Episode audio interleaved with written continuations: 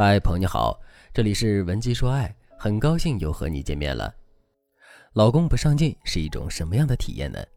这是我在知乎上看到的一个问题，其中有一个热门回答是这么说的：我老公很懒，而且一点志向都没有。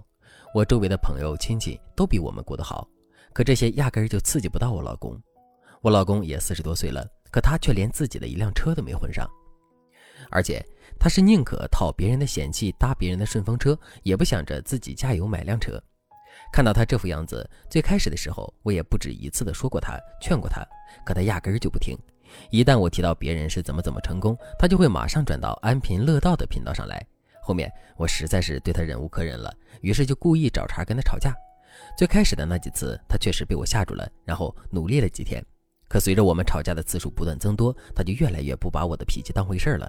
现在他是一天比一天懒，一天比一天不上进，我们的日子也是一天比一天差。我真的对他很失望，同时也真的没有办法了。听我讲完这个热门回答之后，你的心里是不是也有同感呢？摊上一个不上进的男人，女人永远都会有操不完的心，也真的会累死。等到这种累、这种委屈积累到一定程度之后，我们就会忍不住的爆发，去指责男人，然后就跟男人吵，跟男人闹。可吵完闹完之后，问题不仅没有得到改善，还变得比之前更加严重了。为什么会这样呢？我来给大家讲个故事，大家就明白了。有一个人夜里回家被抢了，劫匪拿着刀对他说：“把你的手表摘下来给我，还有你的钱包，还有你的戒指。”听到“戒指”两个字之后，这个人就迟疑了一下，没有立马把戒指摘下来。这个时候，劫匪对他说：“戒指不要了，把其余两件东西给我。”听到劫匪这么说，那人就立马把钱包和手表给了劫匪，并在劫匪走后第一时间报了警。后来，那位劫匪很快便被抓住了。做笔录的时候，那个人和劫匪坐到了一起。被抢劫财物的那个人非常好奇地问劫匪：“为什么你原本想抢我的戒指，我一犹豫你就不抢了呢？”劫匪对那个人说：“那个戒指看起来并不贵，但你却迟疑了，这说明这枚戒指在你心里有着特殊的意义。很多人对于有重要意义的东西或者事物都是会拼命的。”我没有必要为了一枚戒指承担这么大的风险。不得不说，这是一个聪明的劫匪，因为他知道做事情要有度。换言之，如果你知道有一件东西对别人来说很重要，那么你就不要轻易在这件东西上触怒对方，否则你可能会面临巨大的风险。其实，每个人的内心都会有极其敏感和脆弱的地方，这些地方是别人不可触犯的，因为它对别人来说很重要。不过，这些敏感和脆弱的地方不一定是正确的地方。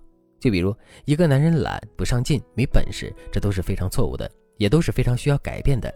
可与此同时，这些也都是男人内心无比敏感和脆弱的地方。如果我们因为男人做错了，就去直击男人内心的敏感和脆弱，最终的结果会是什么呢？结果就是男人会为了保护自己的敏感和脆弱，选择一条路走到黑，并在这个过程中不断跟我们对抗。这导致的结果就是，从道理上来讲，我们永远都是对的。可即便如此，我们也永远无法彻底改变男人。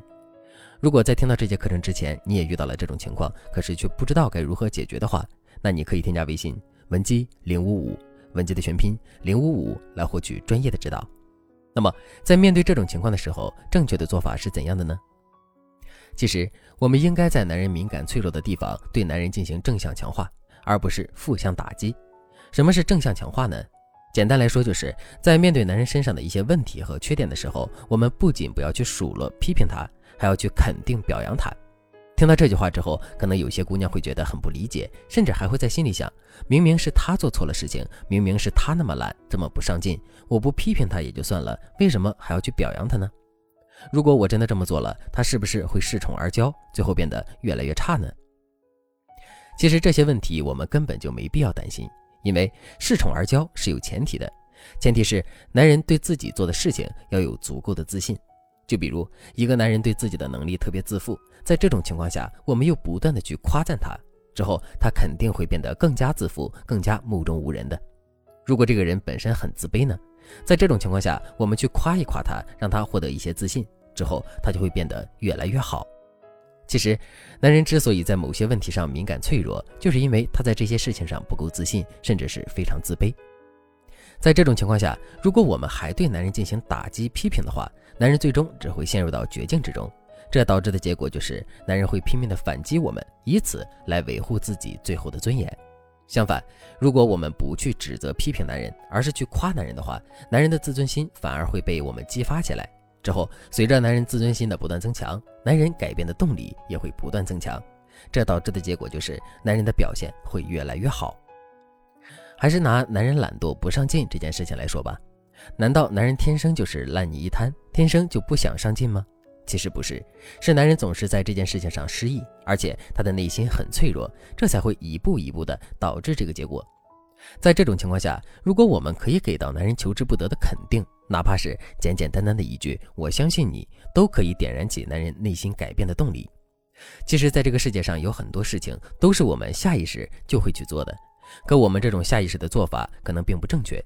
如果我们按照自己的想法去操作，最终并没有取得很好的结果的话，那么我们就应该考虑一下反向操作，只要我们这么做了，最终就可能有奇效。如果你对这节课的内容还有疑问，或者是你本身也遇到了类似的问题，可是却不知道该如何解决的话，那你都可以添加微信文姬零五五，文姬的全拼零五五，来获取专业的指导。好了，今天的内容就到这里了，感谢您的收听。您可以同时关注主播，内容更新将第一时间通知您。你也可以在评论区与我留言互动。每一条评论，每一次点赞，每一次分享，都是对我最大的支持。文姬说爱，迷茫情场，你的得力军师。